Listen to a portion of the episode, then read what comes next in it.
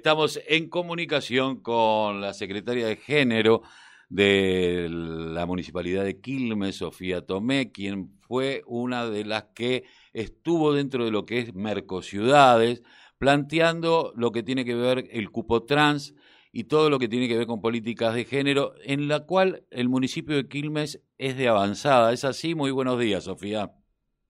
Hola, buen día Carlos y buen día a, todos quienes nos oyen.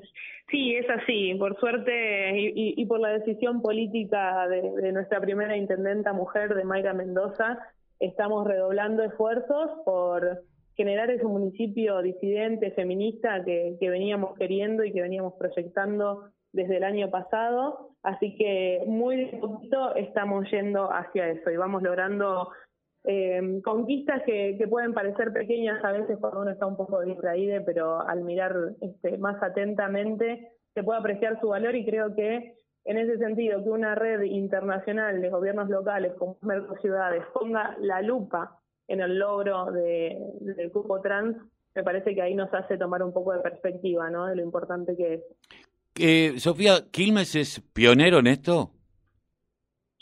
Pionero en esto. El cupo trans eh, viene teniendo también decisiones dependiendo las, los colores políticos que han tenido gobiernos anteriores. Por supuesto que el gobierno de, Cristina ha sido también de avanzada en lo que tiene que ver con diversidades e identidad de género, pero después tuvimos estos cuatro años de macrismo donde los derechos de las mujeres y de las diversidades han sido totalmente avasallados y el cupo se congeló, por decirlo de alguna manera, no tuvo una implementación efectiva. Lo que hicimos desde el municipio de Quilmes fue eh, realizar un relevamiento de las personas travestis y trans de Quilmes, conocerlas, este, ver sus necesidades, sus perfiles, este, bueno, sus trayectorias de vida y a partir de una encuesta que hicimos puerta a puerta, o sea, estuvimos en contacto con cada persona travesti trans del municipio, eh, generamos estos perfiles para una implementación del, cupo entre los y las trabajadoras del municipio.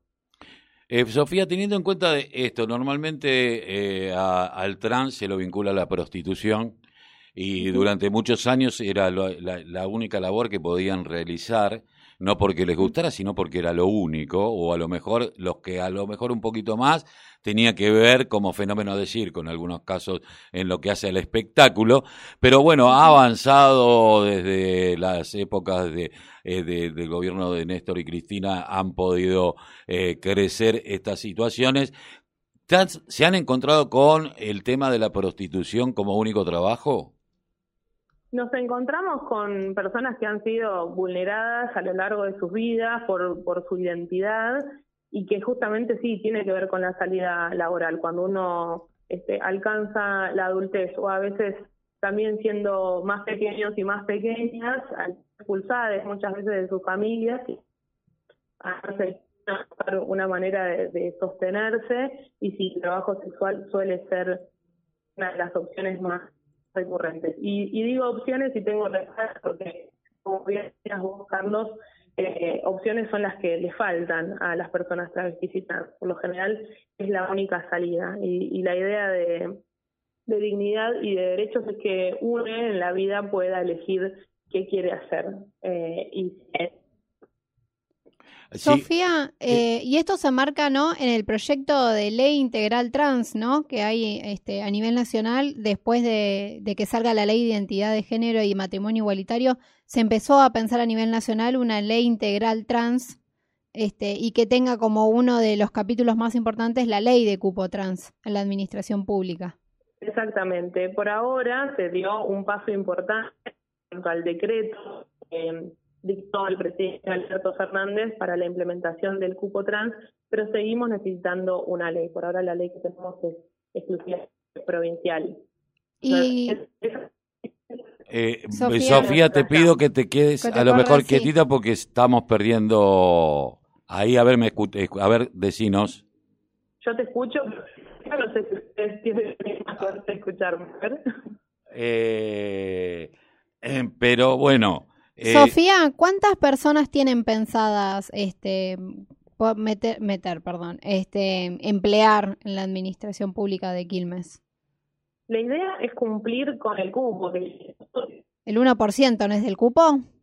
Exactamente, tiene que ver con eso. ¿Qué pasa? Cuando UNE eh, incorpora que sin importar su, identidad al trabajo, tiene que estar en un trabajo donde se pueda desarrollar, que tenga que ver con sus capacidades, con sus trayectorias. Por eso es que la implementación del cupo en Quilmes, más allá de esas 11 personas que incorporamos este, en la primera camada, va a ser de forma paulatina eh, y teniendo en cuenta también las necesidades de cada una de, las compañeras y de los compañeros trans. No es una cuestión este, ni... Hola. Sofía. Sofía, ¿nos escuchás? Sí, yo los escucho. ¿Ustedes me escuchan? Ahora sí. Ahora sí. Eh, bueno, eh, vos decías que bueno, esto va a tener que ver con el cupo. Bueno, te agradecemos mucho. Lo último que, quería este, preguntarle a Sofía, que como ella como secretaria de género, ¿qué opinión tenía o cómo se sentía gracias a que la Real Academia Española aceptara el EYE? Si lo pensaba como un logro o como o cómo lo pensabas. La Academia Sofía. Que la Real Española aceptara que no El, la palabra elle. La, yo creo que la Academia No. Espera, Sofía, porque... No, se, se pierde. A mí me parece que esto es a propósito para que no podamos hablar con Sofía al respecto de, bueno, de la eh, palabra elle, pero eh, bueno. Se nos cortó, la, comunicación. Eh, vamos a ver si podemos comunicarnos en otro momento. Pero creo que fue clara en lo que tiene que ver con esto. Eh, hay que explicarle a muchos que de los que no entienden del idioma inclusivo que el idioma inclusivo se utiliza nada más que en aquellas palabras que tienen una carga de masculinidad eh, y no comprenden al otro, no todo el tiempo con él, claro, una carga genérica. Bueno, pero vos sabés que tenés machirulos por todos lados.